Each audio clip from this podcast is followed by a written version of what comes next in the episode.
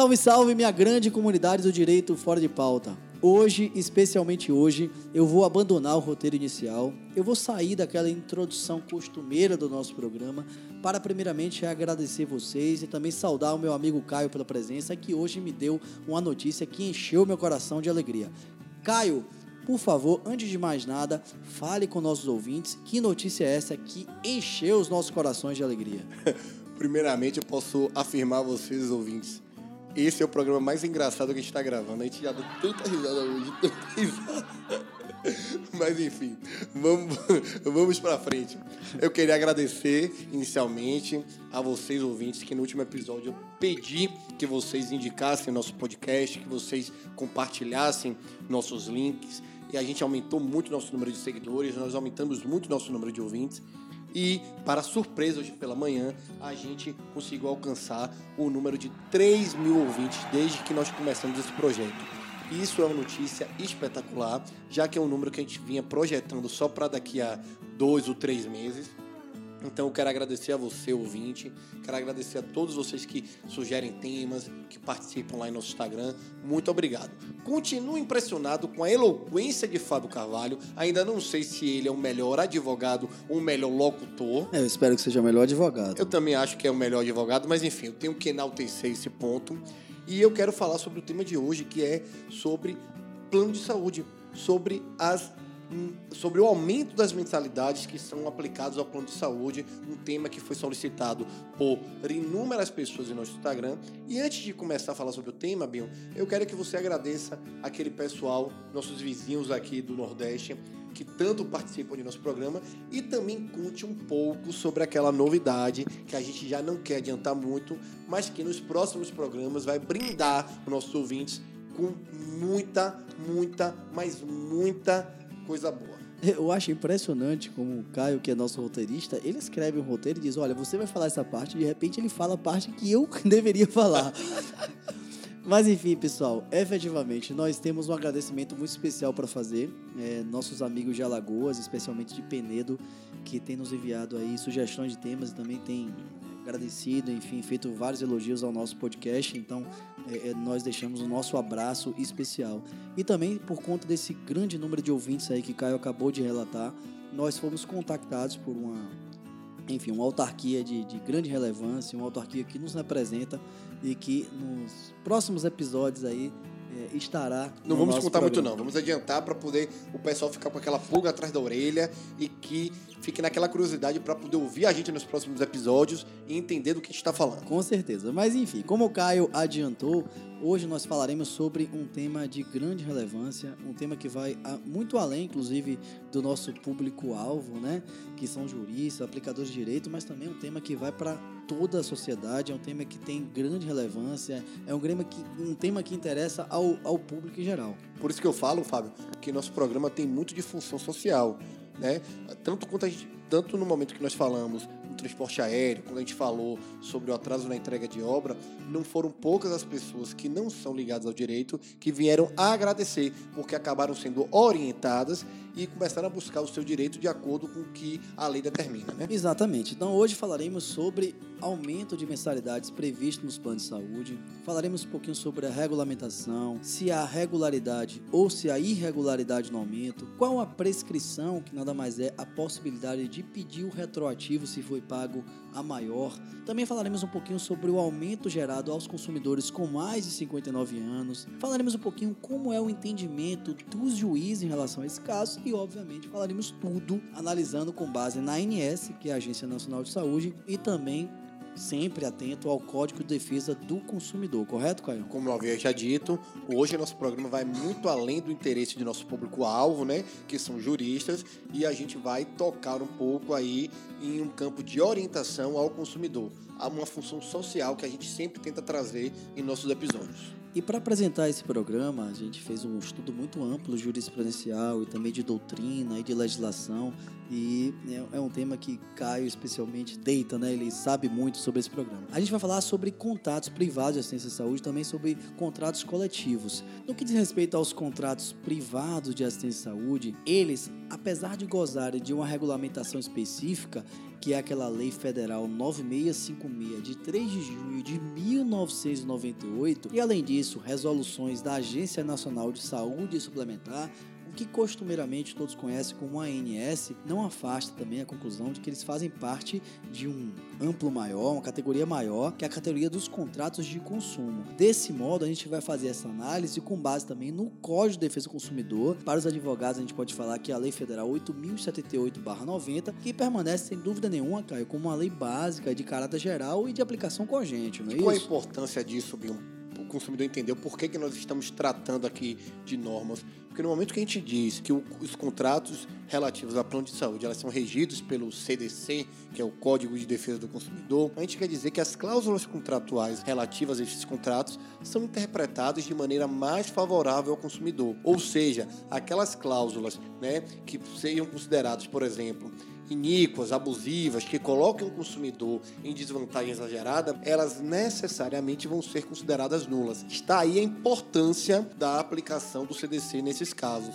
O CDC sempre vai analisar aquele contrato visando a questão de boa-fé, uma, uma questão de equidade. Por isso é importante a gente determinar que os contratos de plano de saúde também são regidos pelo Código de Defesa do Consumidor. Perfeito, meu amigo Caio. São aqueles artigos que nós já falamos, inclusive, quando tratamos de outras matérias. Basicamente, o artigo 47 e também o artigo 51, inciso 4 do Código de Defesa do Consumidor, que é essa Lei Federal 8078-90. E, além disso, outros artigos e também outros princípios, como, por exemplo, o princípio da autonomia privada, a autonomia da liberdade de iniciativa, que está previsto no artigo 170 da Constituição Federal. Também temos a questão da garantia da assistência à saúde, que está no artigo 199 da Constituição Federal, com o direito fundamental de garantia ao ato jurídico, que está lá no artigo 5º, inciso 36 da Constituição Federal. A questão da defesa do consumidor como direito fundamental, também no artigo 5º, porém no inciso 32 da Constituição Federal. Temos a questão da ordem econômica, o princípio geral da ordem econômica, que está previsto no artigo 170, inciso 5 da Constituição Federal. E podemos também citar, por último, o princípio constitucional de amparo às pessoas idosas, que é aquele que está previsto no artigo 230 da Constituição Federal, como mandamento de tutela da dignidade e do bem-estar do idoso, e que também é regulamentado pelo próprio Estatuto do Idoso, não é isso? Fábio é uma máquina de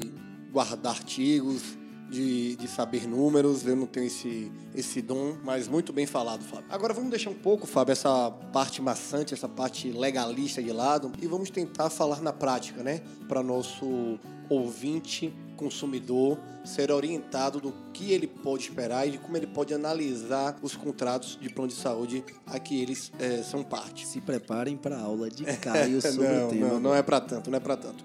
Eu vou tentar aqui ser o mais simples possível para você ouvinte, você consumidor, entender como é que funciona. Inicialmente eu vou querer tratar de dois pontos com vocês. O primeiro é a questão do ano de 1999, né? Com a entrada em vigor da lei 9656 de 98, que entrou em vigor em 1 de janeiro de 1999, houve um importante marco que a gente tem que tratar.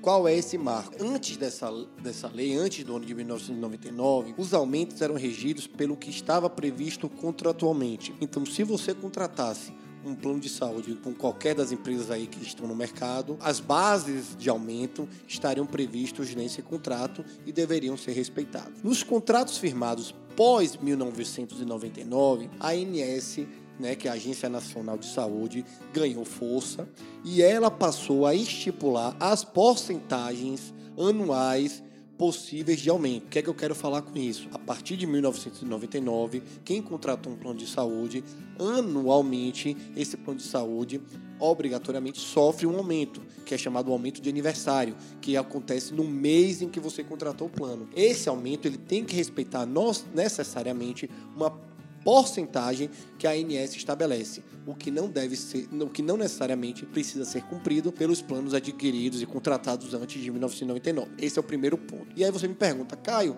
eu tenho um plano que é coletivo. Caio, eu tenho um plano que é individual. Isso faz diferença? Faz sim. Por quê?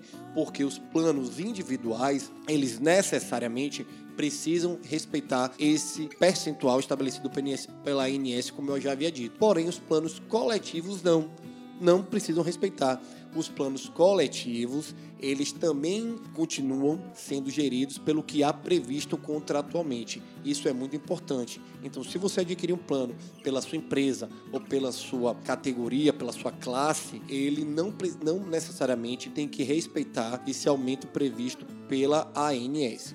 Isso é muito importante ser decidido. Agora, um ponto aí, né, que é um X da questão, isso não quer dizer que os planos coletivos não sejam regidos pela ANS. Eu não falei isso. Os planos coletivos também são regidos pela ANS, porém eles apenas não respeitam o aumento anual estabelecido pela mesma. Então é isso. É apenas, na verdade, o reajuste dos planos coletivos que não é definido por essa agência Exatamente. reguladora, né?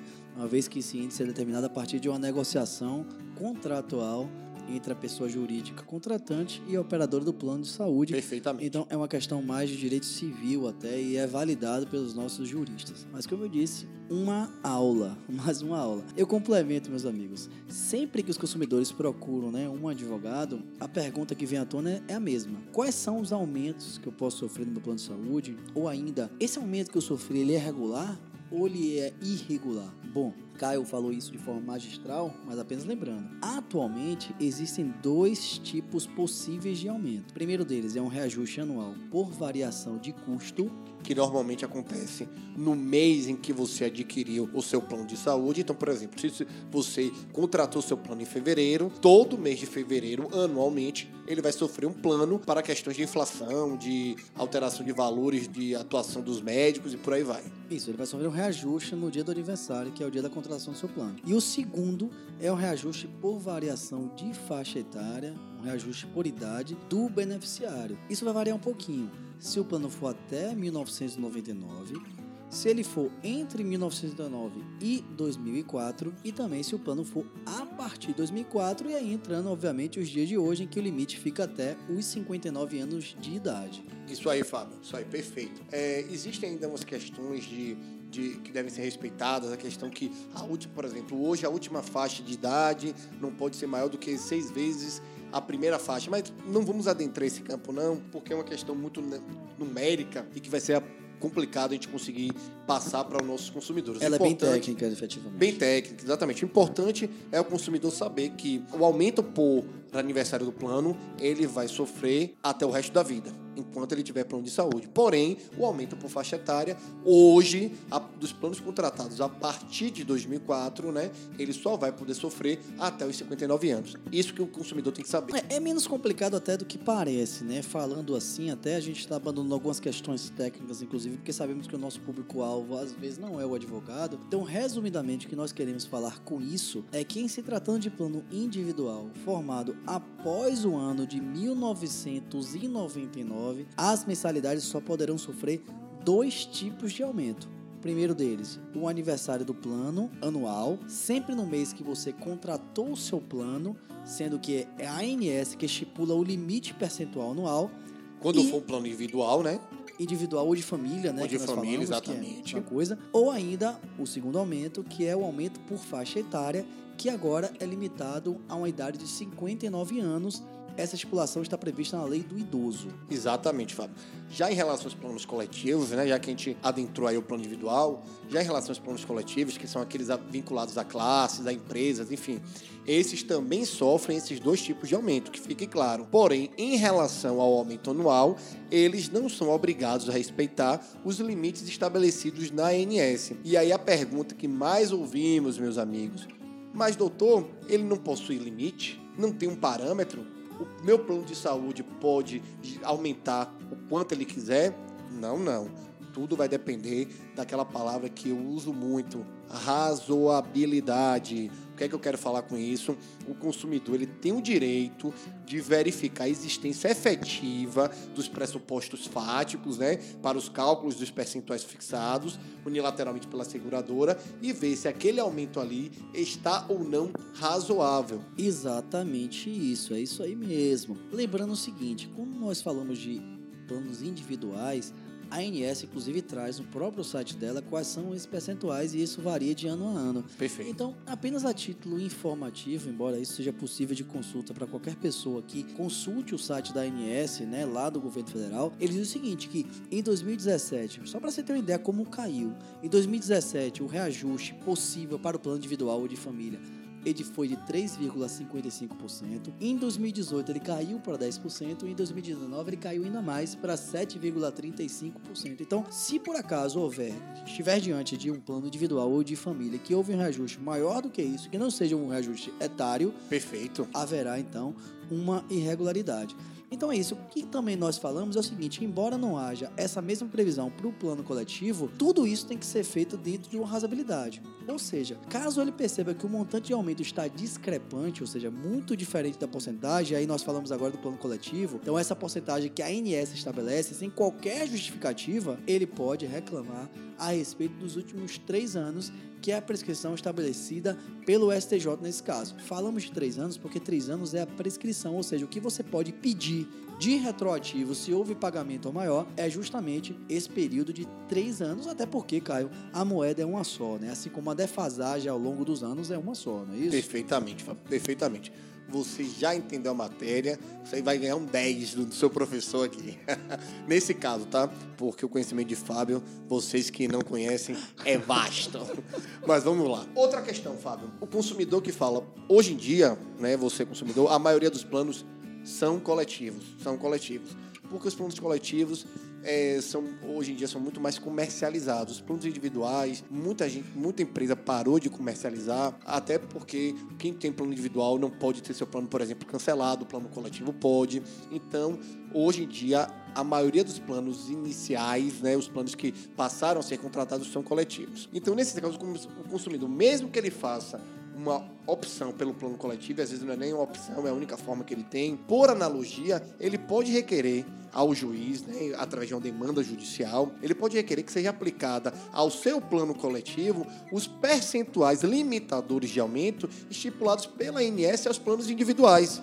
É simples e fácil e direto. Perfeito, perfeito. É isso aí mesmo. Ele vai precisar de um cálculo, na verdade, dos últimos três anos. Três anos que a gente fala sempre é o, é, é o tempo, né? A prescrição, para quem não é direito, é o tempo que se pode reclamar retroativamente. E estabelecer o quanto foi pago a maior, quanto foi pago a mais, ou a diferença do que foi pago a mais, e solicitar a restituição desses valores, que a depender do entendimento do magistrado, ele pode ser na forma simples ou em dobro. Isso porque no Código de Defesa do Consumidor existe uma previsão no artigo 42 lá que diz que quando há uma cobrança indevida, esse valor deve ser devolvido em dobro ao consumidor. Mas não existe uma pacificação na matéria em relação à obrigação de devolução em dobro ou simples, mas também vai fugir um pouco a, a intenção aqui de, do nosso programa, que é falar somente sobre o plano de saúde. Vamos continuar, Fábio, com questões relevantes. E eu vou direcionar agora a minha, minha fala àquelas pessoas de maior idade né, as pessoas mais maduras, as pessoas mais, mais experientes. Mais experientes, exatamente, né?